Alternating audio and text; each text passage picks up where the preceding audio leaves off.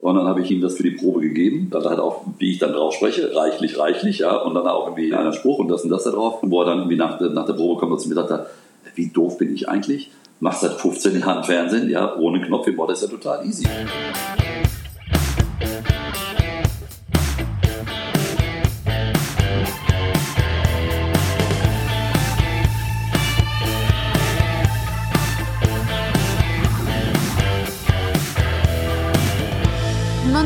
Nomsen macht Laune. Nonstop Nomsen Folge 33. Servus und herzlich willkommen. Letzte Ausgabe vor dem Jahreswechsel mit einem Gast, für den dieses Jahr auch eine Menge anders lief als erwartet. Am Ende auch der von ihm produzierte Jahresrückblick. Fernsehmacher Markus Heidemanns. Als Produzent verantwortet er Erfolge wie den Talk Markus Lanz, die Küchenschlacht oder auch den NTV-Hit Timeline. Wir sprechen darüber, wie dieses Jahr Fernsehmachen und seine Macher verändert hat welche glücklichen Fügungen zu Quotenhits wie Laferlichter lecker führen können und warum die Late Night in Deutschland vielleicht doch eine Zukunft hat. Als ehemaliger Redaktionsleiter von Harald Schmidt hat er da seine ganz persönliche Theorie. Unser Gespräch ist ein spannender Blick auf das Fernsehgeschäft, bei dem wir dich auch in ein Geheimnis einweihen. Das vom kleinen Knopf im Ohr und dem Mann dahinter. Viel Spaß damit. Grüß dich, Markus. Hallo, Ingo. Lanz Küchenschlacht, NTV Timeline. Heute schon ein bisschen Quoten gecheckt? Natürlich. Das erste, was morgens um, äh, ich sag mal, 8.14 Uhr bis 8.16 Uhr einigermaßen wieder zu, zu kriegen ist, äh, ist natürlich das erste, was du morgens am Aufwachen machst. Bist du dann schlecht drauf, wenn die Quoten schlecht sind? Ähm, ich würde mal sagen, sie beeinflussen mein Gemüt dann doch schon. Kommt drauf an, äh, in welche Richtung es geht. Und es gibt ja jeden Tag oder fast jeden Tag ja zumindest zwei Sachen bei Kühnschlacht und äh, bei, bei Lanz. Das ist schon so für eine Zeit, dass ein das äh, schon beschäftigt, man mit sich rumträgt. Ja, wir machen dann morgens dann um, um 10 oder um halb elf äh, Konferenz mit äh, der Landsredaktion, sprechen dann über Sendung vom Vortag und natürlich auch über die Quote dabei.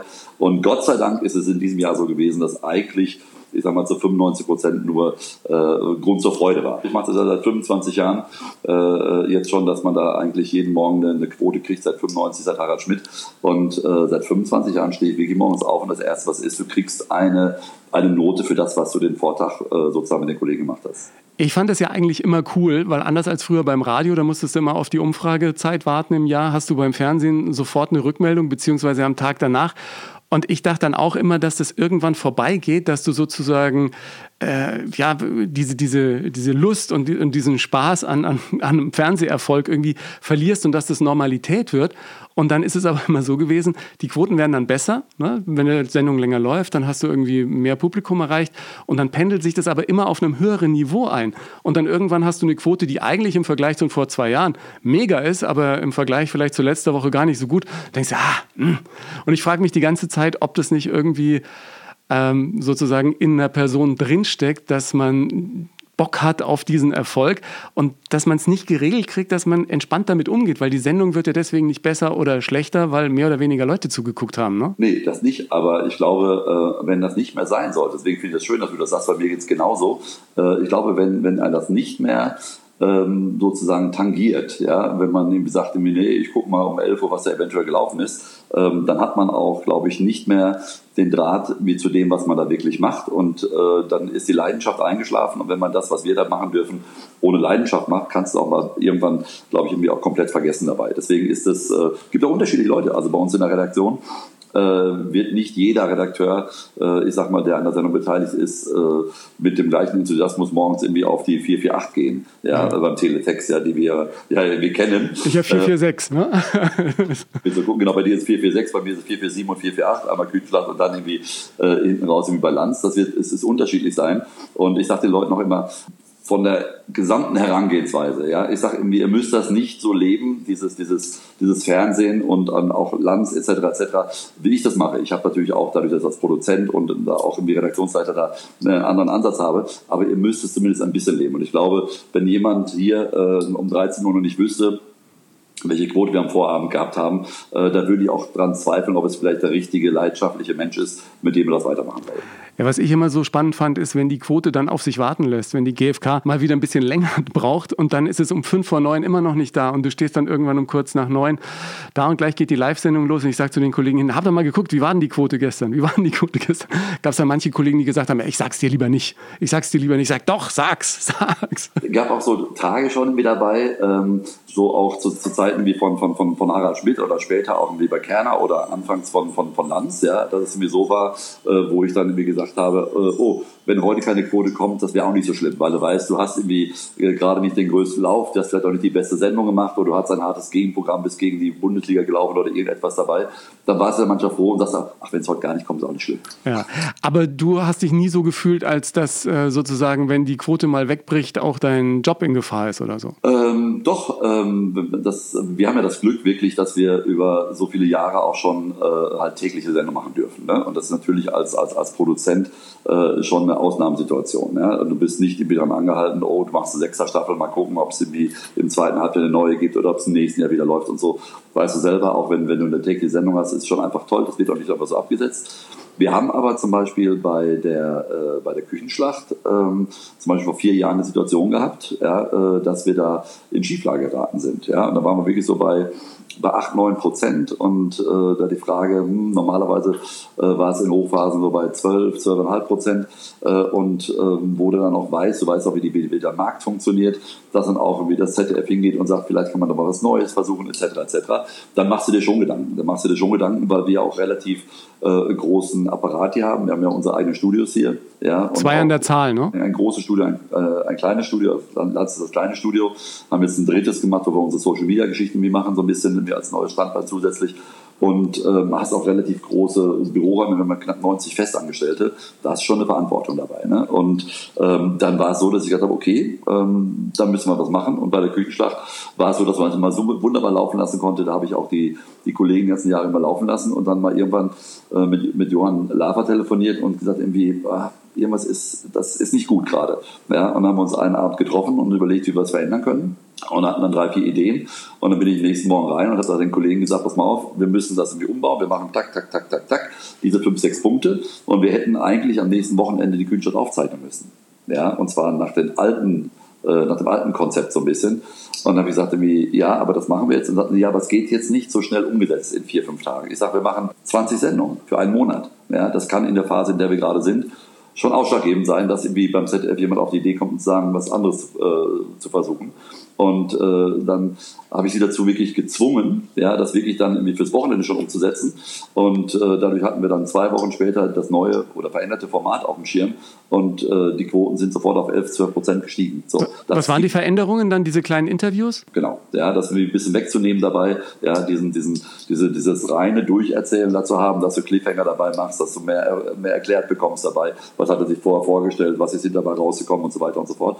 Und das haben die Leute sofort irgendwie mitgenommen, ja, und äh, seitdem, das war jetzt vor vier Jahren, äh, ist die, die Quote äh, jedes Jahr irgendwie ums Neue gestiegen. Ja, und selbst in, dann in diesem Jahr noch, auch da war es ja die Geschichte, wie machen wir mit Corona weiter, kommen wir vielleicht später noch zu. Äh, und dann in dem Jahr dann nochmal so, mir dann auch drauf zu satteln, ja, von, von jungen Leuten, die bei uns zuschauen und insgesamt äh, im 13. Jahr vor so einer Sendung, das ist schon, echt schon toll. Ja. ja. da freut man sich und natürlich bist du davon abhängig, weil wenn das über eine längere Zeit nicht läuft, musst du natürlich als Produzent immer damit rechnen, dass der Sender sagt, nee, lass mal. Jetzt habe ich in den 20 Jahren volle Kanne immer einen großen Genuss empfunden, Sachen auszuprobieren, die entweder funktionieren oder auch nicht, weil wenn es nicht funktioniert, magst du es am nächsten Tag einfach wieder anders. Das ist ja auch ein großes Geschenk an so einem täglichen Format, dass du einfach immer an den Geschichten schrauben kannst. Das Wichtige ist nur, dass man irgendwie angstfrei, finde ich immer, an die Geschichte rangeht ne? und auch mal verrückte Dinge einfach ausprobiert. Manche Dinge laufen dann plötzlich und du fragst dich, äh, warum eigentlich? Die Idee war ja wirklich ziemlich crazy und anderes läuft eben nicht, wobei man vorher dachte, ja, das muss eigentlich funktionieren. Ich finde schön, dass Fernsehen nach wie vor so ein unberechenbares Medium ist, was den Zuschauer angeht. Ja, du musst halt, wie du schon selber sagst, musst den Mut haben. Ne? Und äh, das hat ja gerade auch, glaube ich, dieses Jahr gezeigt, dass der Mut auf ganz vielen Ebenen belohnt worden ist, die gesagt haben, wir machen was anderes und wir machen nicht irgendwie Karo einfach. Ja, wir hätten natürlich auch sagen können, wir setzen jetzt auch gerade bei Markus Lanz, Markus Lanz nach Hause äh, in sein Wohnzimmer und schalten zu irgendjemandem, wie die Kollegen, was ich von RTL, von einer, von einer, von einer Quarantäne oder Corona-Wege gemacht haben, ja, äh, oder äh, ähnliche Formate dabei, äh, oder auch die, die anderen Talkshows das gemacht haben, in der Talkshow und Co. Äh, und wo ich dann gesagt habe, nee, das will ich nicht. Ja, weil, äh, oder ich habe auch nicht dran geglaubt. Ich habe auch nicht dran geglaubt. Ich habe gesagt, wie, ich glaube, die Leute wollen auch in der Zeit einfach äh, einen Anker haben, auch einen, einen Anker haben, dass äh, irgendwo das Leben relativ normal weiterläuft. Ja. ja?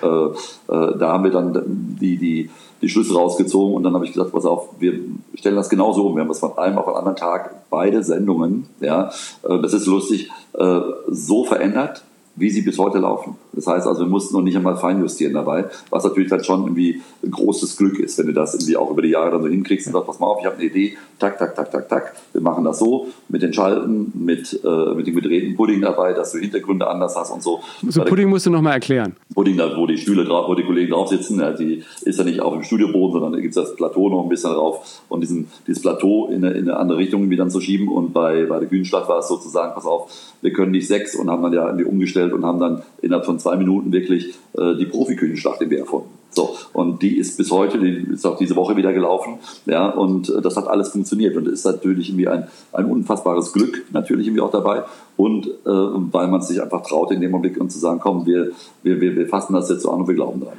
Und das Publikum vermisst man im Prinzip gar nicht. Ne? Das äh, wundert mich ja wirklich, dass in vielen Sendungen man immer dachte, ja, du brauchst Applaus, du brauchst äh, das Live-Publikum, um so ein bisschen eine Spannung, eine Grundspannung im Raum zu haben und im Studio. Im Endeffekt funktionieren die Dinge auch ohne. Man merkt es äh, auch bei Geschichten wie der Heute-Show, aber natürlich auch bei Lanz. Das macht nochmal eine ganz andere Atmosphäre. Es ist viel schöner. Es ist mit, mit allen Sachen ist es viel schöner, weil es, ist, äh, es macht es viel dichter. Und ich glaube, die reine inhaltliche Sendezeit wird bestimmt um 10% verlängert, ja, dadurch, dass du nicht die ganze Unterbrechung hast, äh, dergleichen.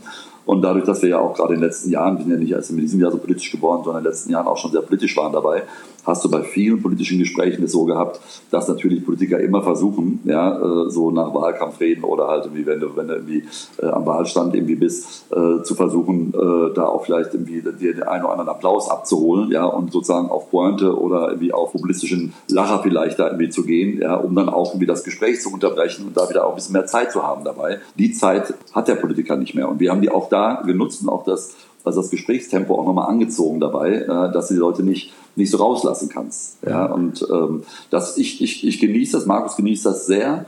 Lustigerweise äh, war einer, der sofort gesagt hat, das ist aber ungewöhnlich und das finde ich jetzt aber früher fand ich besser. Das war Bosbach.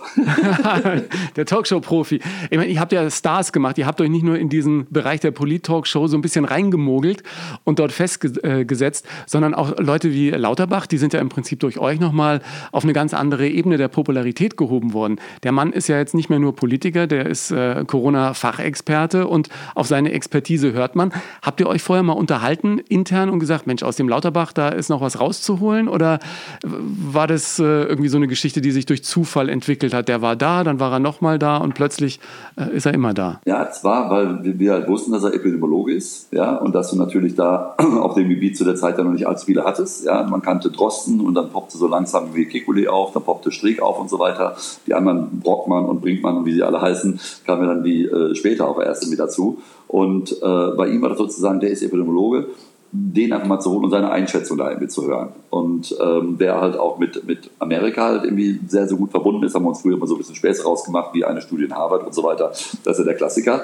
Äh, aber das hatte von vornherein äh, Hand und Fuß. Und ich hatte das Gefühl, dass er das, wir hatten ihn ja schon sehr früh, also noch vor dem Lockdown und so weiter und so fort, also vor dem 16. März. Ich hatte das Gefühl, dass der mir etwas erzählt, was mich weiterbringt. Ja, und wir haben auf, äh, auf der Ebene, was mein Ansatz bei, bei, bei Lanz ist halt immer so ein bisschen, wenn ein neues Thema kommt, den Leuten etwas zu erklären. Ja, weil ich glaube, draußen ist heutzutage so, du liest eine Schlagzeile und du denkst äh, aus deinem, äh, aus deiner Filterblase heraus, wie das da kommentiert wird, das wird schon so sein, das muss ich mir gar nicht angucken und du hast eine Haltung, ohne zu wissen, was der Inhalt ist. Und das war für mich immer so, so ein Anspruch zu sagen, dass Das möchte ich nicht. Ich möchte, dass halt, dass die Leute etwas erklärt bekommen und sich dann wirklich dann ihr eigenes Urteil bilden können dabei. Und deswegen habe ich immer gesagt, ich sehe uns so ein bisschen irgendwie als, als so eine, so, so ein VHS, als so eine Volkshochschule, ja, Leute ans Thema ranzuführen. Und ich glaube, bei, bei, bei, beim Thema Corona ist es so, dass wir mit Lauterbach äh, als Volkshochschule gestartet sind und jetzt letztendlich irgendwie an der Uni sind im sechsten oder siebten Semester, weil wir halt auch irgendwie in der ganzen Zeit so viele Dinge äh, gelernt haben, ja, über das Thema. Und da war er einfach irgendwie über die ganze Zeit der beste Dozent von allen, der zu 95 Prozent richtig gelegen hat. Ich finde, bei Corona gilt, was eigentlich für jedes Thema gilt, man sollte sich ab und zu ein bisschen Zeit nehmen, um sich eine Meinung zu bilden und nicht äh, hier Social Media mäßig innerhalb von zwei Klicks die eigene Meinung rausholen, sondern erstmal gucken, was ist überhaupt das, was ich will und wie sieht das im allgemeinen Gesamtgemengelage eigentlich genau aus. Und das Thema Corona ist ja so komplex, dass selbst Politiker kaum durchblicken. Ne? Was ich so spannend finde in dieser Corona-Zeit ist, dass ich nun wirklich erlebt habe, hängt natürlich auch ein bisschen mit meinem äh, Abgang bei Volle Kanne zusammen, aber dass man plötzlich merkt, wie sehr Menschen an einer Fernsehsendung und vielleicht dann auch an demjenigen, der die präsentiert, hängen und wie wichtig du da als Anker bist. Das Lagerfeuer, von dem viele immer sprechen, ich meine, ich sehe Lanz am Abend genauso als Lagerfeuer wie, wie meine kleine Frühstücksshow am Morgen. Das sind die Ankerpunkte, das sind die Menschen, mit denen du Tag für Tag dein Fernsehleben verbringst. Aber dass das so eine, ja, so eine Wichtigkeit für viele hat, wie es ich jetzt aus den vielen Mails und Briefen äh, wahrnehme, die kommen, kommen. Das hätte ich vorher gar nicht gedacht. Ist euch bewusst, wie sehr ihr zum Alltag von so vielen Menschen gehört? Ja, und das Lustige ist, ich kann sogar vorher ansetzen, ich hätte das nie gedacht bei der Küchenschlacht. Ja, weil äh, bei der Küchenschlacht war es so, dass ähm, man gesagt hat, wie kannst du so eine Sendung, ja, äh, wo sechs Menschen so nah zusammenstehen und aus ganz Deutschland kommen, ja, mit Publikum und da hinten läuft der Koch rum und guckt in alle Töpfe und so weiter und so fort. Äh, das, dieses Format kannst du ja nicht mehr machen. Ja, das heißt also, Leute sind davon ausgegangen, da kommen immer mal äh, irgendwelche Konserven mit dabei und äh, dann wird es das nicht mehr geben. Und da hatten wir auch schon, wir haben auch da 16. war der, war der, war der Shutdown und dann mit dem, mit dem äh, Teamleiter zusammengesessen und er sagte, wir haben das alles gecancelt das Wochenende, wir können ja keine Sendung machen. Ja, wir hätten 20 Sendungen aufgezeichnet, wir machen immer einmal im Monat von Donnerstag bis äh, Montag, dass wir die Sendungen irgendwie aufzeichnen, vier am Tag. Und das können, wir nicht, das, können wir, das können wir nicht verantworten. Und dann bin ich hoch hier in meinem Büro und habe dann so überlegt und habe gesagt, das kennst du selber, wenn, wenn jetzt da nur Wiederholungen kommen, ja, dann ist vielleicht auch die Quote nicht so dolle, was will das wieder gucken. Das suppt so weg, ne? das schleicht so aus dann. Ja, und dann habe ich gedacht, irgendwie, wenn wir das jetzt zulassen, ist es einfach gefährlich. Wir wissen nicht, wann wir wieder wirklich aufzeichnen können. Und dann habe ich gesagt, nee, damit gebe ich mich nicht zufrieden und bin runtergegangen ja, und habe gesagt, warte mal, ähm, können wir es nicht anders machen? Und habe dann gesagt, irgendwie, wir haben doch die Köche, die jetzt auch gerade alle Restaurants geschlossen nichts zu tun haben. Und wenn wir nur mit drei Leuten kochen, aber nicht mit denen, aus, die aus ganz Deutschland ankarren lassen, weil auch keiner reisen wollte, sondern wir haben den Christoph Rüffer, den Thomas Martin und Karl-Heinz Hauser, ja, die alle in Hamburg wohnen, alle zurzeit nicht arbeiten können und äh, jeder von ihnen hat zwei Sterne. Ja, und wir fragen die mal, ob sie in der Situation sich zutrauen würden, gegeneinander zu kochen, was es vorher noch nie gegeben hat. Äh, Spitzenköche hat gestern mit, mit dem Weltverlag zusammengesessen, wo er sagte, no way, macht keiner. War aber aus der Not herausgeboren, auch dass sie natürlich gucken mussten, A, wo verdiene ich Geld, ja, wo kann ich was Neues machen und er wird alles klar, das neue Format, was wir jetzt machen, wir lassen die drei Spitzenköche gegeneinander antreten. Du kannst ja keinen rausschmeißen dabei, sondern machst das Punktesystem wie in so einer kleinen Liga, ja, die Liga der, der, der sechs Sterne. Und der Gewinner kriegt drei Punkte, zwei Punkte, ein Punkt dabei. Äh, die Cornelia als Moderatorin steht ganz weit weg, kann selber ein bisschen brutzeln und wenn Nelson reinkommt, ist auch, wir haben keinen Kontakt, wir halten uns an alle Corona-Regeln mit allem und dran, keiner muss reisen und so weiter und so fort. Und das war genau in der Zeit, wie ich es jetzt erzählt habe, ist das Konzept entstanden. Ja, gefragt. Das ist auf die Besten, ne? Zack, zack, zack. Die haben sofort gesagt, wir machen das mit, was ich großartig fand. Und haben dann vier Tage später, ja, dann auch noch angehört und haben das irgendwie komplett irgendwie aufgezeichnet und dann direkt den Montag danach, also am 16. war der Lockdown und wir hatten dann noch eine aktuelle Sendung im Laufe der Woche. Und den Montag danach gab es diese Sendung, wo wir in einer Sendung, die ja weit vor, normalerweise im Voraus aufgezeichnet wird, hatten wir eine Reaktion ja, und konnten sagen, hey, ja, es ist Corona, wir machen eine neue Sendung, wir sind für euch da. Und deswegen komme ich drauf, kriege ich mir beim Erzählen eine Gänsehaut, weil genau das, was du gerade erzählt hast, passiert ist. Die Leute haben geschrieben und haben gesagt, irgendwie, wie toll das ist, dass ihr da seid. Ja, das ist gerade echt schwer. Ja, wir sind zu Hause. Ja, Homeoffice, das und das, dass ihr euch in der Sendung Gedanken macht, ähm, wie ihr äh, da für uns was Neues entwickeln können, dass wir sozusagen da so einen Anker haben, dieses Lagerfeuer, von dem du gerade sprichst, das hat da ganz, ganz, ganz extrem stattgefunden. Und bei Markus Lanz, haben wir es aber im Laufe der Zeit gemerkt, ja, dass wir dann einen Nerv getroffen haben und genau das, wovon du vorhin gesprochen hast, uns genommen haben, die Zeit, sich mit einem Thema auseinanderzusetzen und nicht irgendwie den populistischen Spruch mal irgendwie von rechts und links wieder kommen zu lassen, sondern einfach zu sagen, ja, erzähl doch mal, ja, erkläre es uns, warum das an welchen, äh, in welchen Schritten irgendwie schwierig ist, warum das so ist, warum das so ist dabei. Und ähm, das war, äh, ich sag mal, nach, nach Drosten und Wieler eher die Geschichte, wo so die zweite RKI äh, verlängerte Pressekonferenz war. Ja, morgens gab es die Pressekonferenz und abends gab es sozusagen Lanz, ja, äh, die dann nochmal gesagt haben, okay, das habt ihr im Laufe des Tages gehört. Wir nehmen das nochmal ein bisschen auseinander und die Zeit dafür. Ja. ja und auch da, äh, wir haben jetzt wenig irgendwie so direkten so Mail-Kontakt irgendwie dabei. Aber äh, bei Twitter ist was passiert. Ja? Wir waren jetzt nicht irgendwie äh, die großen Helden da draußen von dieser besonderen Blase Twitter.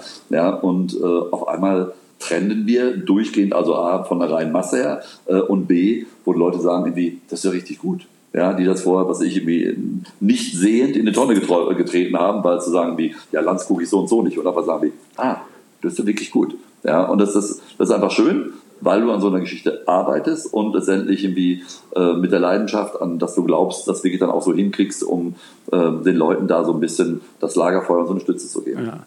Was, was ich auch irgendwie schön fand, ist, dass Sendungen, die dann öfter kommen und so eine gewisse Regelmäßigkeit haben und viele Gäste haben, dass dann auch eine Solidarität von Seiten der Gäste besteht. Weil ich kann mich erinnern, ein paar konnten dann natürlich nicht reisen, sagten ab, dann rufst du bei Ray Garvey an, bei Klaus Meine von den Scorpions, sagst, wie schaut's aus? Kann, wenigstens per Skype können wir dich dazuschalten. Und ihr habt das ja glücklicherweise auch in der Sendung, diesen Screen, wir haben so einen kleinen Flat. Dann sieht es im Prinzip aus, als frühstückt man gemeinsam, obwohl der eine am anderen Ende Deutschlands sitzt. Das war super, weil das war natürlich die Geschichte, wir konnten aus äh, den Corona-Hygienegründen nur noch irgendwie drei Gäste im Studio haben. Ja? Und es gab dann so weit, dass ich dann gesagt habe, okay, wir drehen halt sozusagen die Stühle so, dass wir diese große Leinwand, die wir eigentlich nie groß bespielt haben früher, die war ja sehr weit weg und wenn mal vielleicht Bergsteiger da war und so ein bisschen ein Anschnitt und ich gesagt habe, wir drehen das so, dass wir uns dann die Leute ins Studio einladen, ja, und zwar dann sozusagen dann, dann digital. Und ähm, das war früher beim ZDF komplett verboten. Ja, das ich bin großer Fan von Larry King. Für mich war immer die Geschichte aktuell gucken, wer kommt, ist dabei, der Inhalt zählt und nicht, wie er geschaltet ist, etc. etc. Weil man das irgendwie machen kann. Das hat sich auch in der Zeit gezeigt, dass das irgendwie super ging und äh, dass wir, glaube ich, in einer der, ich glaube, vielleicht in der ersten oder zweiten Woche hatten wir drei Gäste da und äh, da ging es um, ich sagte, wir müssen mal, müssen mal sich mehr um das Thema Gastronomie ein bisschen kümmern, hatte mit, mit, mit dem Melzer mit einem Vor darüber gesprochen.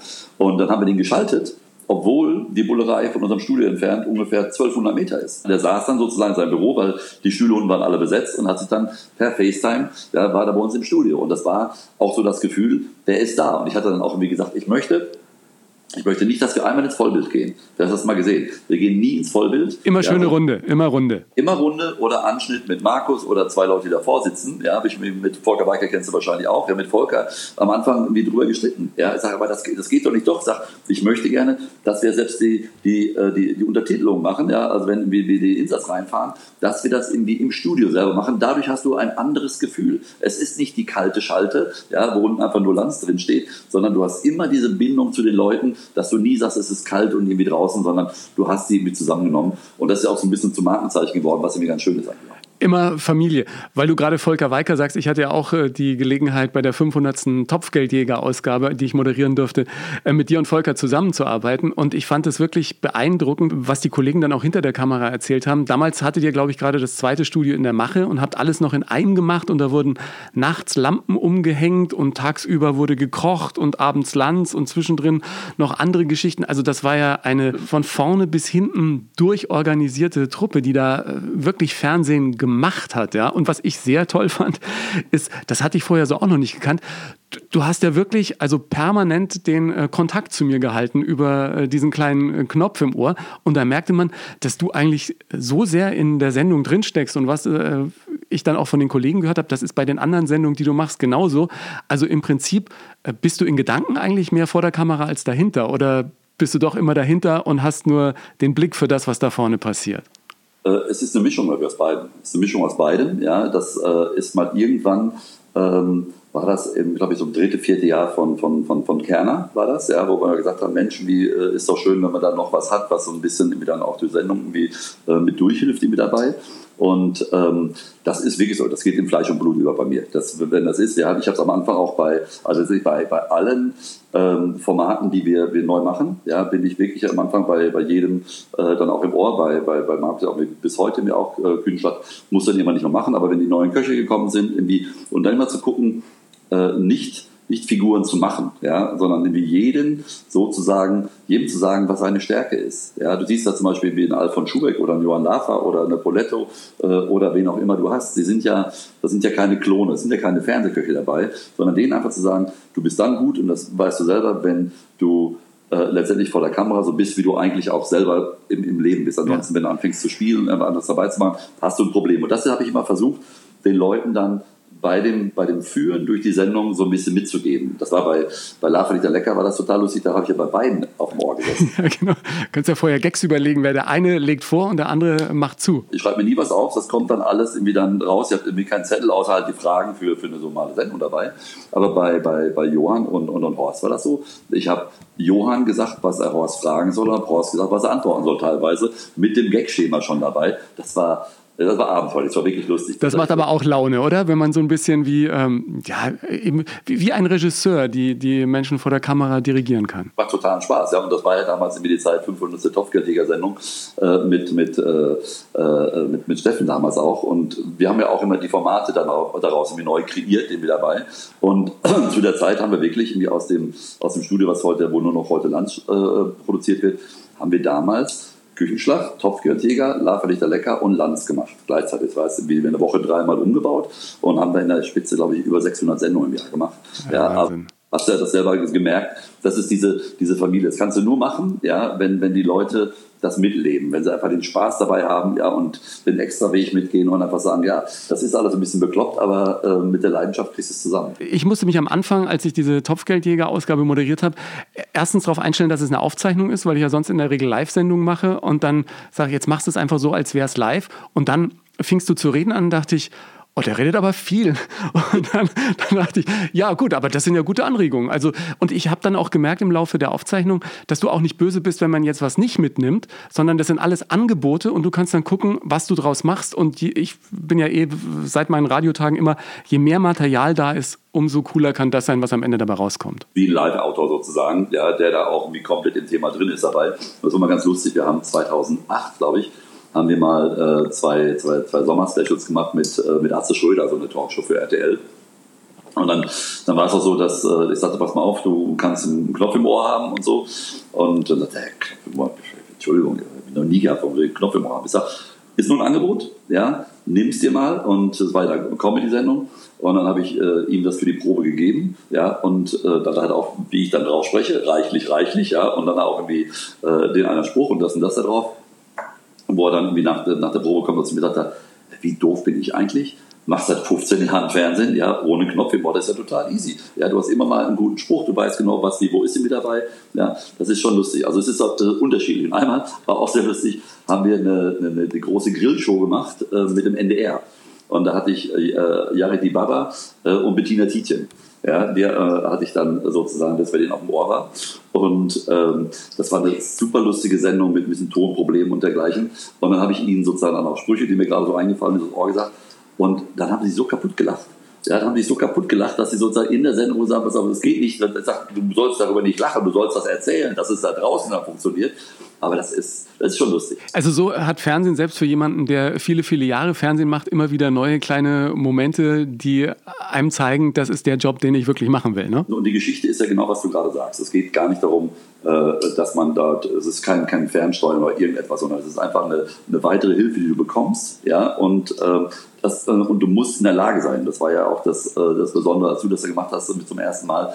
Viele sind nicht in der Lage, am Anfang damit umzugehen. Es geht gar nicht das Ego, sozusagen, ich weiß doch alles und das kann ich doch selber alleine, äh, sondern äh, wirklich Multitasking in der Lage dazu zu sein. Ja, weil es ist natürlich schon schwierig. Du bist da unten, ja, musst dich auf Gespräche konzentrieren, hast deine eigene Linie, die du so und so fahren möchtest und dann hast du noch so einen Sattelkopf im Ohr, ja, der immer noch eine eigene Zusatzlinie dazu gibt. Das muss man können. Ja, und es ist natürlich besser, je äh, mehr man eingespielt ist. Ne? Bei den Kollegen, die bei Volle Kanne dann im Ohr waren, die haben mal weniger gesagt, mal mehr. Die wussten auch genau, oh, äh, jetzt schnauft er einmal mehr. Ähm, ich glaube, ich sage ihm jetzt das, was er als nächstes sagen wollte.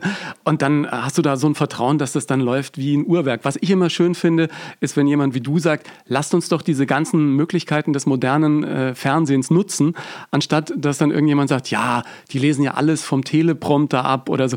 Ich mir denke, hey, in den 60er Jahren hat äh, Dean Martin Martin schon jeden Gag von großen Karten abgelesen. Was ist denn dagegen zu sagen, dass man da einen Text hinschreibt? Ich habe das immer sehr genossen und auf der anderen Seite muss natürlich beides können. Wenn wir dann irgendwie Shows im Garten hatten, wo es halt keinen Prompter gibt, dann machst du es halt ohne. Ne?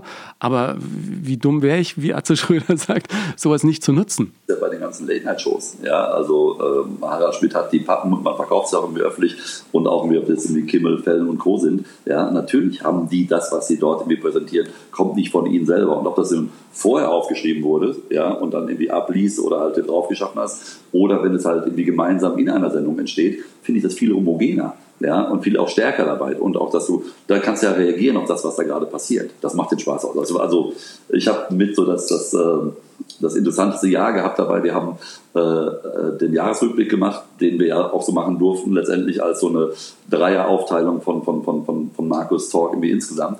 Und ähm, da hatten wir geplant, im Sommer das im, am Montag sozusagen irgendwie aufzuzeichnen und am Mittwoch auszustrahlen.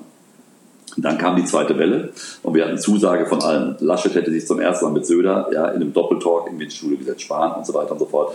Alle irgendwie zugesagt, wir sind da bei uns im Studio. Und dann kam zweite Welle, dann kam Ministerpräsidentenkonferenz am Mittwoch, an dem Tag der Ausstrahlung 20.15 Uhr. Da hieß es vorher noch, ah ja, das war die wichtigste, wie du weißt, vor einer Woche haben sie ja so lange zusammengesessen und haben sich ja geschworen, wir werden nicht wieder so lange quatschen. Das funktioniert alles schon. Live-Sendung 20.15 Uhr. Ja, und die Leute sitzen immer noch in der Ministerpräsidentenkonferenz. Wir wollten die Sendung anfangen, ja, mit einer Schalte, mit Laschet und Söder gleichzeitig. Ja, und es war alles komplett irgendwie anders. Ja, und Markus wusste, das ist das, was wir rudimentär machen wollen. Was kommt noch mit rein? Die hatten uns auch gesagt, wenn die Kanzlerin eventuell äh, ihre Pressekonferenz macht, dann müsste er wahrscheinlich abgeben. Und all das, dann hieß es irgendwie, Laschet ist jetzt im Taxi, äh, ist jetzt im Auto, könnte in acht Minuten sparen, sagt aber, wenn er in sechs Minuten noch nicht dabei ist, ja, dann ist er raus. Söder sitzt schon im Studio. So. Dann hast du einen Ablauf gemacht mit allem und dran. Tschentscher war noch hier, ja, sagte, lohnt es sich für ihn noch ins Studio zu kommen, irgendwie dabei. Das war völlig, völlig abgefahren. Das heißt, du musstest immer hinten sagen, okay, nehmen wir noch, machen das und das und das und nebenbei sozusagen Markus auch mit in der Sendung dazu begleiten einer meiner schönsten Fernsehtage. Ja, ich wollte gerade sagen, das ist das, was ich irgendwie auch immer, das darf man gar nicht so laut sagen, was man genossen hat, ne? wenn irgendwie die Schalte steht noch nicht, lass uns das machen, der RKI fängt noch nicht an, die Live-Pressekonferenz erst kurz nach zehn, äh, der Gast fehlt noch. Ja, genau, das ist äh, Fernsehen. Wenn du das Team hast, mit dem du dann zusammen bestreiten kannst dabei, ja, äh, ist für mich auch immer so, wenn ich dann äh, nach so, so einer Sendung aus, dem, aus, der Redakteur, äh, aus der Regie dann rausgehe, wo ich dann mal sagen will, mal tausend Dank, weil das ist letztendlich irgendwie das weißt du selber, so, so eine Teamarbeit, das in da entstehen zu lassen. Und das ist, das ist toll, wenn man das irgendwie so machen kann. Was ich ein bisschen schade fand, natürlich im Zuge von Corona, sind es auch bei uns bei Volle Kanne dann äh, nicht nur weniger Gäste gewesen, sondern auch weniger Kameraleute im Studio, weniger Kabelhilfen. Und äh, für jemanden, der natürlich auch gerne so eine Direct Response hat, so ein direktes Feedback, ist es natürlich dann blöd, wenn weniger Leute im Studio sind. Je mehr Kabelhilfen lachen, umso mehr weißt du, oh ja, der Gag könnte auch zu Hause am Fernsehen angekommen sein. Bei euch ist es ja dann auch ein bisschen weniger geworden, oder? Wie viele Menschen habt ihr sozusagen aus dem Studio rauslassen müssen? Kameraleute hatten auch keine Kabelhilfen mehr, ja, und wir haben relativ großes Studio mit dabei gehabt und haben dann halt, glaube ich, die, die, die, vier Kameras da gehabt. Ja, oder glaube ich drei, drei Pumpen und eine, und eine Steady. Äh, aber halt alles ohne, ohne Kabelhilfe. Und ähm, haben wir wirklich hier so super durchgezogen. habe es immer gesagt, meine rechte und linke Hand, Ben Liebscher, ja, der sozusagen hier das alles so äh, mit, mit äh, betreut hat, weil wir sind ja relativ äh, eng mir aufgestellt hier. Der war der Einzige, der war auch dazu zuständig, sich ein bisschen darum zu kümmern, dass die ganzen Regeln eingehalten werden. Der hatte dann direkt drei Tage nach dem, nach dem äh, Shutdown, äh, bekam der Corona. Oh nein. Wir haben alle Vorrichtungen gehabt mit den, mit den Plastikvorhängen in der Regie und überall und nur Masken. Auf alles, alles irgendwie geachtet. Und er hat sich wahrscheinlich vorher irgendwo anders angesteckt dabei. Aber seitdem ja, hatten wir hier in dem Laden ja, nicht einen einzigen Corona-Fall. Und das finde ich total toll. Also nicht nur, dass, jemand, dass keiner krank gewesen ist oder keiner krank geworden ist, sich angesteckt hat, aber einfach, dass die ganze Bande so so diszipliniert gewesen ist, ja, dass sowas irgendwie nicht passiert. Das ist schon, das ist echt toll. Ich war ja auch quasi in Selbstquarantäne. Ne? Ich bin nur noch morgens ins Studio, Sendung gemacht, nach der Sendung sofort wieder nach Hause an Rechner und dann durch irgendwelche Teams und Zoom-Konferenzen die Sendung eben vorbereitet. Aber so so, so ist halt dieses Jahr. Und was ich äh, so schön fand, dass diese Arbeit eben dann auch honoriert wird, die dann die Teams beim ZDF leisten und äh, die Redaktionen. Denn die Quoten sind ja ganz fantastisch im Laufe des Jahres. Weil du sie halt dann auch die Leute zu Hause abholst und wie du schon sagst, dass deine Lagerfeuer auf einmal wieder eine Bedeutung hat. Ja. Jetzt hast du vorhin schon mal mit einem Nebensatz erwähnt, und das finde ich ja mega spannend. Du, du hast äh, deinen ersten großen Fernsehjob bei Harald Schmidt gehabt, kann man das so sagen? Ich habe genau am 5. Dezember 1995 meine erste Fernsehsendung gemacht. Äh, erste Harald Schmidt Show mit äh, Harald Junke, äh, Desiree Nick und mit Brian Ferry als Musikact. Krass. Und du warst Redaktionsleiter von Harald Schmidt? Geholt hat er mich. Ich hatte vor fünf Jahren bei der Bild am Sonntag gearbeitet, hatte ihn darüber dann kennengelernt, weil ich in der Unterhaltungsredaktion gearbeitet habe und ein Freund von mir war äh, Autor bei, bei Schmiteinander ja, und ihn dabei kennengelernt. Und das fand er total spannend und sagte, pass mal auf. Ähm, da, damals war es ja so, dass ähm, Fred Kogel Harald Schmidt vom WDR geholt hatte und hatte Brainpool, ja, die Produktionsfirma, die früher Koschwitz für RTL gemacht hatte, zusammengebracht. So, und das war aber dann, was Harald sagt, ist ja schön, dass da eine Produktionsfirma ist, aber ich habe da ja keinen. Ja, und hat dann äh, dem Kollegen äh, Christoph äh, Becker und mir das Angebot gemacht, dann sozusagen als Berater runterzukommen. Ja, also dass er dann ein bisschen so ein Vertrauen hatte. Und da hat Christoph Becker damals gesagt, irgendwie aus privaten Gründen das nicht gemacht hat. Und ich habe gesagt, irgendwie, na klar, einfach mal Ja sagen ja. und bin dann runter. Es war natürlich auch nicht ganz einfach, wenn du dann als einziges, äh, sag mal, Vieh von außen da irgendwie dann in den Stall ge, äh, getrieben wirst. Und äh, dann war es aber so, dass es am Anfang ja nicht wirklich dolle lief. Und ähm, dann hat Harald bei, bei Jörg Grabosch, dem Produzenten, dann äh, gefordert, dass äh, sozusagen sie die Redaktionsleitung ein bisschen umbauen ja, und mich dann zum Redaktionsleiter gemacht, irgendwie nach dann zwei Monaten oder so. Jetzt machst du im Prinzip ja mit Lanz auch eine Art Late Night, ne? Ja, also äh, das ist letztendlich ist es ein Larry King Late Night mäßig, ne? dass du halt jetzt es geht nicht um, um Stand-up und es geht auch nicht um die Geschichten, aber letztendlich ist dann eine Late Night Show dafür da, den Tag Revue passieren zu lassen und sich mit den Dingen, die tagsüber passiert sind, auseinanderzusetzen, sie zu erklären, ja, mal unterhaltsam, mal auch ein bisschen, bisschen härter zu diskutieren, ja, um auch dann diesen, diesen Tag eine Einschätzung zu geben. Und eigentlich sind wir, wenn es das äh, wirklich betrifft, sind wir eine, eine Late-Night-Show definitiv. Wir haben keinen Schreibtisch, wir haben wie keine Band ja, und wir haben kein Stand-up und äh, wir erklären vielleicht manchmal mehr als äh, sehr, sehr viele andere Late-Night-Shows. Ja, aber ich glaube, dass Deutschland noch so eine Late Night vertragen könnte, die wirklich konsequent die Menschen jeden Tag ins Bett bringt und dann auch mit ein bisschen Anspruch, aber eben auch mit viel Spaß und äh, so ein bisschen Kindergeburtstag äh, vom Einschlafen. Soll ich dir sagen, das ist immer noch mein Traum und ich glaube auch, dass es funktioniert. Ich kann dir auch sagen, warum es nicht funktioniert hat in Deutschland. Weil man mit, mit Harald Schmidt und auch der Produktionsfirma damals äh, zwei äh, Teile genommen hat, die sich, Larry, äh, die, die sich David Letterman zum 1 zu 1 Vorbild genommen haben. Ja, also sowohl was das Studio anging, jede Geste dabei, äh, aber auch äh, den etwas kalten Zynismus, ja, den David Letterman damals ja an den Tag gelegt hat. Die haben sich nicht äh, an äh, die äh, Jay Leno-Geschichte äh, an, an Jay Leno orientiert, ja, weil das war das Wärmere und das am Ende auch ähm, das, das Erfolgreichere, aber das Intellektuellere ja, und das Feuilletonäre war immer ein Letterman ja, im, im doch zynischen äh, äh, New York an der Ostküste und ähm, das war die Benchmark. Das war die Benchmark, deswegen hat auch, hat auch Harald Schmidt ich meine, quotentechnisch waren es mal zwei Jahre, wo das ganz gut gelaufen ist, aber ansonsten war das ja quotenmäßig nie der große Erfolg. Ne? Das war halt wie, das war die Nische, ja, es war wie das Feuilleton, es waren die Journalisten und äh, so ein paar äh, Geschichten mit dabei, die, ähm, äh, die das dann natürlich hochgesetzt haben. Und alles, was, was danach kam, auch die Generation danach, haben sich dann, äh, wie Letterman sozusagen Vorbild für Harald Schmidt gewesen ist, der kalte, zynische, äh, äh sag mal, Ostküsten-Late-Night-Talker äh, von Amerika, äh, haben sich alle Folgenden an Harald Schmidt orientiert, ja, der auch diesen kalten Zynismus hatte, ja, und, und, und jetzt kein, der ist ja kein, kein Menschenfänger, ja, und das will er auch gar nicht und ist auch niemand, der das irgendwie, also der keine Wärme dabei irgendwie ausstrahlt dabei. Und ich glaube, dass du gerade auch in Deutschland, äh, eher halt dieses, dieses, dieses etwas wärmere. Hart kann es ja trotzdem sein. Ja? ja. Mein Traum ist immer noch, deswegen, ich glaube auch noch immer dran und zu gucken, den richtigen zu finden, äh, ist halt Jimmy Kimmel. Ja, ich glaube, dass äh, Jimmy Kimmel, und da gibt es so, so zwei, drei Punkte, und das ist ja gerade der erfolgreichste in Amerika, und ich glaube, es heißt auch was. Ähm, der zum Beispiel, als seine kleine Tochter geboren wurde, ich weiß nicht, ob du die Geschichte kennst, ja, die hat jetzt fünf Tage wirklich irgendwie zwischen, zwischen Leben und Tod irgendwie nach der Geburt gehangen.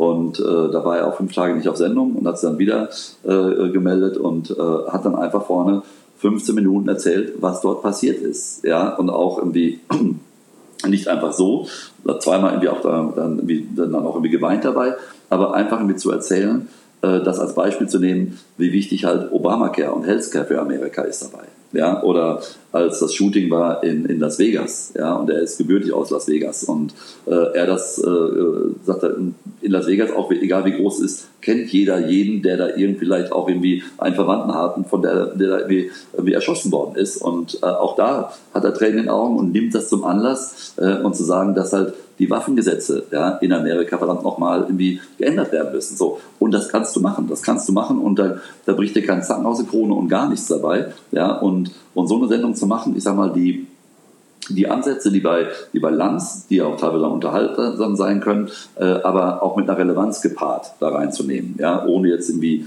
wir nur das Buch vorstellen oder was ich, der neue Til Schweiger-Film und dit und dit und Dönekes machen dabei.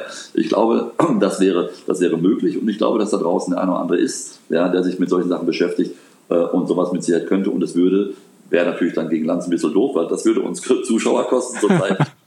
Sind es bei anderen äh, Talkshows ist nicht ganz so schlimm, da sind wir Gott sei Dank ja ganz äh, gut wie vorne dabei. Aber äh, das wäre auch eine, äh, eine, eine Konkurrenz zu uns, die ich aber gerne annehmen würde. Ja, ich glaube, die Amerikaner sagen ja immer, man braucht so ein bisschen Likability. Also man muss die ähm, so ein bisschen eine Wärme mitbringen. Und auf der anderen Seite finde ich aber auch das, was du sagst, total wichtig, dass man eben äh, das, was in der Gesellschaft Relevanz hat, dann dort auch widerspiegelt und das dann auch in einem professionellen Rahmen und es nicht so irgendwie abbügelt, sondern dann wirklich auf das, was die Menschen beschäftigt, eingeht und, und die da auch ein bisschen an die Hand nimmt. Ich hoffe noch irgendwie drauf, dass das irgendwie kommt und wenn es vielleicht ganz gut läuft, darf man sogar produzieren. ja, genau.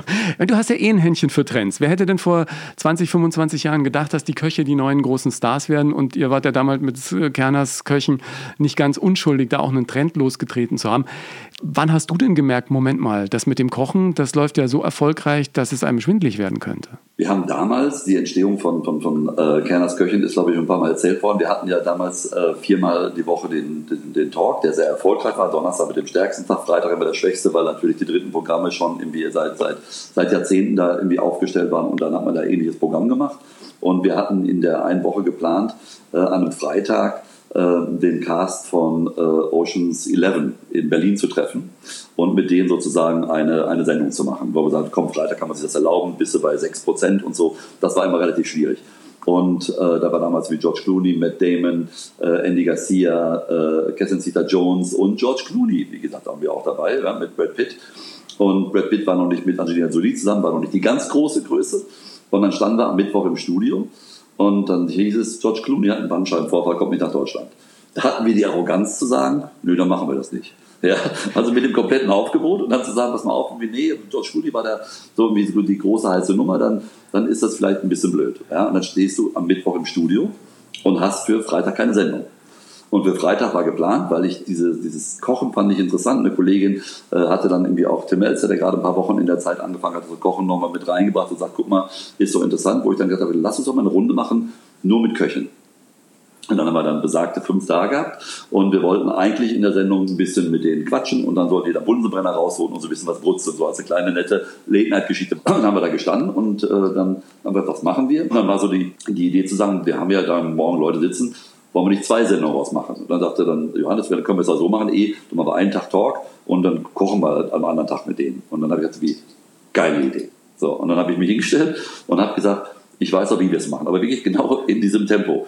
Wir machen es so, äh, wir machen äh, Vorspeise, ersten Gang, zweiten Gang, Hauptspeise, Nachspeise.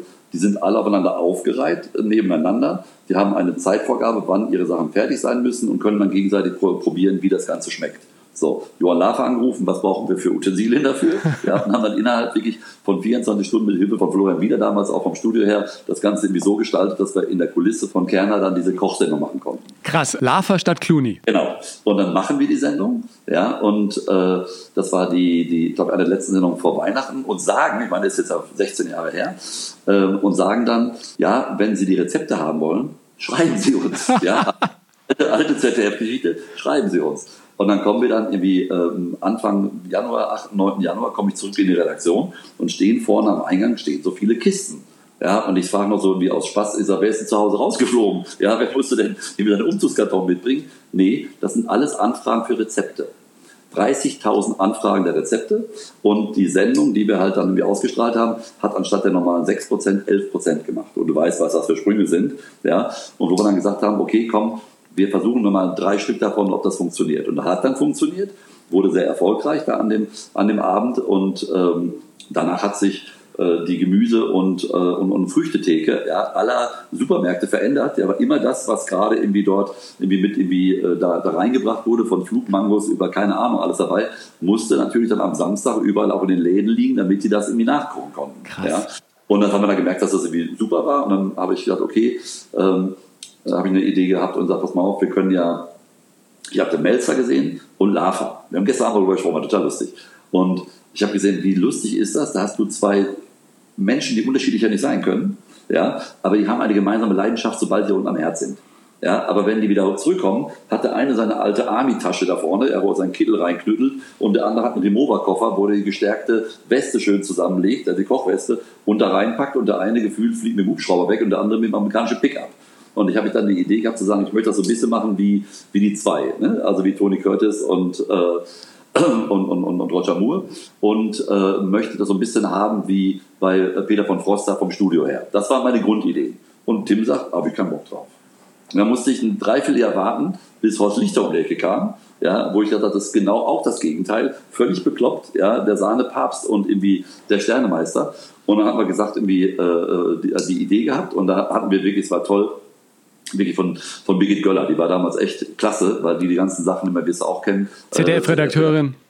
Äh, ja, und die hat uns da wirklich echt immer vertraut. Uns echt vertraut und wir haben die erste äh, Love Liter Lecker-Sendung gemacht, die so lustig war und genauso funktioniert, wie wir es vorgestellt haben. Und dann ein Jahr später auch wieder gesagt, wie äh, haben wir die Kühnschlacht erfunden, ja, und dann nochmal anderthalb Jahre später die Topfgeleger. Und das Schöne bei uns, wir denken uns die Sachen immer alle selber aus. Wir haben, wir haben ja auch die ganzen Jahre nie irgendwie ein Format aus dem Ausland übernommen. Ja, und die Küchenschlacht ist, glaube ich, das älteste äh, Unterhaltungsformat im deutschen Fernsehen, was in Deutschland auch erfunden wurde. Und es macht immer Laune. Also Lava Lichter lecker, war ich zweimal da. Ja. Immer ein, ein ganz, ganz großer Spaß und wirklich, also äh, unterm Strich lecker.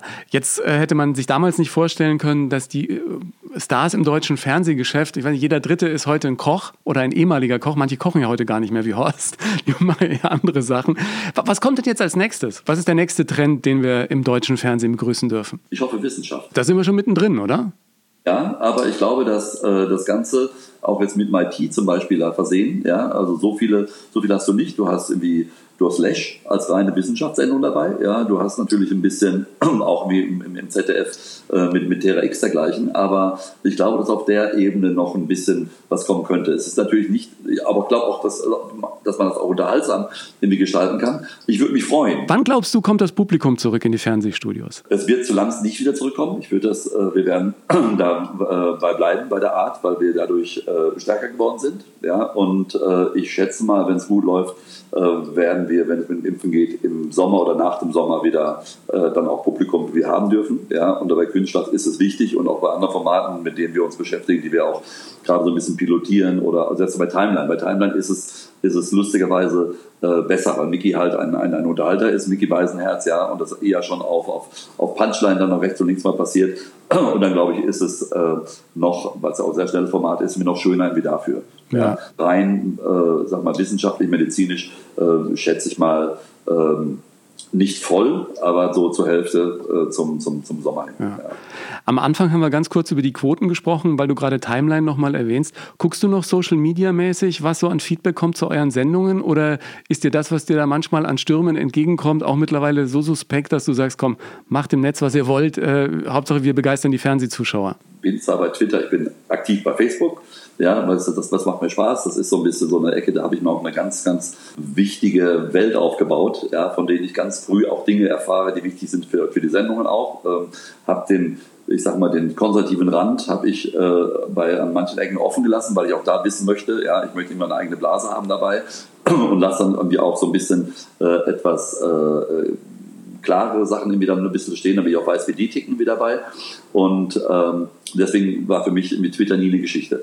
Jetzt war es aber so, dass dann wieder der, der, der Lockdown kam und ähm, wir auch als Familie überlegt haben, was machen wir. Und ich habe irgendwie äh, am Freitag vor äh, dem, dem, dem, dem Lockdown, also kurz bevor er verkündet wurde, haben wir uns entschieden, dass die ganze Familie, ich habe ja mit zwei, zwei kleinen und einen etwas größeren Sohn, äh, dass sie nach, äh, nach Spanien fahren, weil wir ein Häuschen auf Mallorca haben äh, und, und dort bleiben, weil ich wusste, es ist hier nicht, irgendwie ist das nicht so gut. Es konnte keiner ahnen, wie lange ich meine Familie nicht sehe. Ich habe die fast zwei Monate nicht gesehen. Oh Gott, ja. was hast du gemacht? Getwittert? Nee, nee, nee, pass auf, das war FaceTime und so weiter und so fort. Die, diese Twitter-Geschichte kommt von einer anderen Geschichte. Und zwar, ich war dann zu Hause, ja, und man hatte nichts vor. Die Sendung hatte ich ja tagsüber gemacht, wusste ja, wie sie ist. Und ähm, abends war auch nicht los. Bin kein großer Fernsehgucker. Netflix war, war leer geglotzt, natürlich wie bei vielen. Und habe ich halt geguckt, aber bei Twitter. Ja, so wie unsere Sendung denn bei Twitter gesehen wird. Äh, und äh, da ging es auch gerade hoch, dass sehr, sehr viel dort irgendwie gesehen wurde. Und äh, da habe ich abends immer ja, als Unterhaltung bei Twitter unsere Sendung nochmal gesehen. Ja, oder gelesen, mehr oder weniger. Und das fand ich total spannend. Äh, und Gott sei Dank, ich, äh, ich hätte es auch nicht, was ich Jahre vorher machen wollen. Ja, also wir haben, wir haben auch irgendwie Kollegen, die Social Media bei uns machen und dann wissen wir immer, aus welchen Ecken was kommt. War immer gut, weil wir haben entweder von rechts oder von links auf die Ohren bekommen. Das ist mal ganz gut. Ja, dann weißt du, dass du nicht so schlecht liegst dabei. Und bei der Nummer war es dann wirklich so, dass ich mal geguckt habe, äh, wie, wie viele Tweets insgesamt, wie steigen wir auf, irgendwie in, in, in dem, was gerade trendet dabei, natürlich auch inhaltlich gelesen. Nie, ich mische mich nie ein in solche Sachen, aber das äh, das gibt ja auch schon trotzdem, auch wenn es eine Mini-Blase da draußen ist, ja, so ein bisschen auch das Gefühl, äh, was äh, der eine oder andere da an der Kritik irgendwie äh, vielleicht äußert oder auch irgendwie an positiven Dingen dabei. Ja, und das wäre doof, wenn man da sagt, alles Quatsch, ich weiß alles besser, ja, sondern dann irgendwie lieber hingehen und sagen, okay, das ist so eine kleine Ecke, die habe ich irgendwie verstanden. Vielleicht können wir da mal noch ein bisschen, bisschen also ein Input mitzunehmen dabei. Ja, ja. Also das war lustig, mache ich bis heute noch. genau. Die, die meisten Kritiken, ich kriege ja immer, ähm, oder ich kriegte ja immer beim ZDF auch diese Zuschauerbögen, wo du siehst, was die Menschen bewegt, die beim ZDF anrufen oder Mails schicken. Und äh, da sind alle Sendungen drauf und dann äh, liest du natürlich volle Kanne, liest unten Lanz. Und meistens kam die gleiche Kritik, er unterbricht seine Gäste viel zu oft. Die Zuschauer wissen nur nicht, wenn du die Gäste nicht unterbrichst, kann sehr schnell langweilig werden. Nein, das ist, das ist genau der Punkt und das, das war ja auch immer der Vorwurf und äh, für mich ist es kein Vorwurf. Wenn du dir mal äh, den amerikanischen Journalismus anguckst ja, und äh, guckst, wie Leute, ob es jetzt irgendwie CNN ist oder was von CBS etc. etc. Und wenn die, äh, wenn die Interviews führen, wenn die vor allem auch Interviews führen mit Politikern, ja, da geht es richtig ab ja, dann ist sowohl, dass der, dass der, dass der Gast oder auch irgendwie der Moderator sich gegenseitig nicht irgendwie dann ausreden lassen, weil sie versuchen, viel rüberzubringen dabei. Äh, und das, das, das musst du auch, weil ansonsten, weißt du, dann äh, der, der, der Vorwurf, der sofort kommt, ist, entweder du bist langweilig, ja, oder der Politiker kann jeden Scheiß dabei erzählen. Und das haben wir immer mal gebrochen, ja, und das ist wichtig. Und deswegen ist ja natürlich auch äh, dann nicht irgendwie, äh, was ich aus Zufall, dass irgendwie eure Sendung da irgendwie erfolgreich ist, weil natürlich hast du immer die, drei Prozent, ja, die das reinschreiben dabei. Aber die vielen Leute, die es gucken, gucken das vielleicht gerade aus dem Grunde, ja, weil sie wissen, da, kann, da kommt keiner mit einfach nur doof, langweilig rumlabern durch. Langweilig rumlabern ist nicht. Ich finde es schön, dass es so viele leidenschaftliche Fernsehmacher gibt und äh, du bist derjenige, der die Firma auch nicht umsonst so genannt hat. Äh, Fernsehen ist doch Handwerk, aber man muss es einfach mit Bock machen, oder? Das ist Handwerk, das hat man irgendwie gelernt dabei. Das Wichtigste dabei ist, glaube ich, und das haben wir ja zum Beispiel jetzt bei, bei bei Markus Lanz oder auch bei der Künstlerschaft, dass du dich immer, immer entwickelst. Ja, immer entwickeln und immer zu gucken, wie es ist und äh, sich auch nie äh, mit Dingen dann so zufrieden geben und sagen, ach, das ist jetzt schön und das läuft und so weiter und so fort, sondern dann immer auch bei jeder Sendung. Völlig geil. Ich habe, weiß nicht, wie viel habe ich gemacht. Ich habe 1000 Lands gemacht, was ich, äh, 500 äh, Laferlichter, äh, 3000 Küchenschlachten und keine Ahnung was drumherum, 333 Schmidt und jetzt irgendwie 1500, keine Ahnung, Lanz. Ich bin jedes Mal, wenn ich in diesem Studio bin, ja, habe ich einfach Bock, das zu machen und zu versuchen, es an dem Tag am allerbesten zu machen. Das Optimum ja. abliefern und ich finde es schön, wenn bei denen hinter der Kamera das Adrenalin genauso steigt, wenn es losgeht, wie bei denen davor. Jetzt über Weihnachten und Neujahr erstmal bei dir persönlicher Lockdown oder was machst du? persönlicher Lockdown. Wir haben auch, wir wollten noch irgendwie nach, äh, nach Spanien eigentlich, was wir irgendwie über die Weihnachtstage, nicht über Weihnachtstage, sondern über Silvester eigentlich immer machen mit der Family und so. Aber wir haben alles gecancelt, ja, weil Stay Home. Äh, ich habe immer gesagt, wir können nicht irgendwie in den Sendungen immer Wasser predigen und dann irgendwie Wein saufen, ja, und sagen, schön, wenn Sie alle dran halten, was wir da draußen sagen. Wir sind irgendwie zu Hause, ja, und äh, machen in, in kleinster Runde unser, unser Weihnachtsfest und auch ein bisschen Silvester und was ja auch mal ganz schön ist. alles auch neu und alles neu ist wieder, ist ja auch was Besonderes. Und ein Glas Wein darf doch sein, ja? Da können auch wahrscheinlich ein paar mehr kommen. Wir sehen uns hoffentlich im neuen Jahr irgendwann in Persona wieder. Ich bedanke mich ganz herzlich äh, für deine Zeit. Schönes Weihnachten und guten Rutsch. Wünsche ich dir auch. Ingo, danke. Markus Heidemanns, ein Mann mit Leidenschaft fürs Fernsehen und großer Energie. Wenn du jetzt sehen willst, wie sich die Formate von seinen Fernsehmachern im Corona-Jahr verändert und entwickelt haben, schau doch einfach mal in Markus Lanz, die Küchenschlacht oder NTV Timeline rein. Die Links packe ich dir in die Show Notes. Wie sich die Karrieren vieler Stars in Fernsehen, Film und Musik dank Einsatz und Leidenschaft entwickelt haben, in meinem Buch Erfolgsmenschen findest du eine Menge inspirierende Geschichten dazu. Das habe ich dir auch nochmal verlinkt und wie sich mein Leben im Zuge des Buches entwickelt hat und was ich dir gern daraus mit auf den Weg geben würde, erzähle ich dir am 18. Mai 2021 im Savoy Theater Düsseldorf bei der Premiere des Vortrags zum Buch. Alle Termine, auch für mein Soloprogramm Nomsen Live, findest du auf meiner neuen Homepage ingo-nomsen.de. Ich freue mich, wenn du diesen Podcast auch mit deiner Community teilst und auf Apple Podcasts eine positive Sternebewertung hinterlässt. Das verschafft diesem Podcast noch mehr Sichtbarkeit. Dank dir dafür. Teile mir deine Gedanken zum Podcast gern mit. Unter den Beiträgen auf Instagram oder Facebook gibt es Gelegenheit. Danke dir fürs Zuhören heute und bis zum nächsten Mal bei Nonstop Nomsen.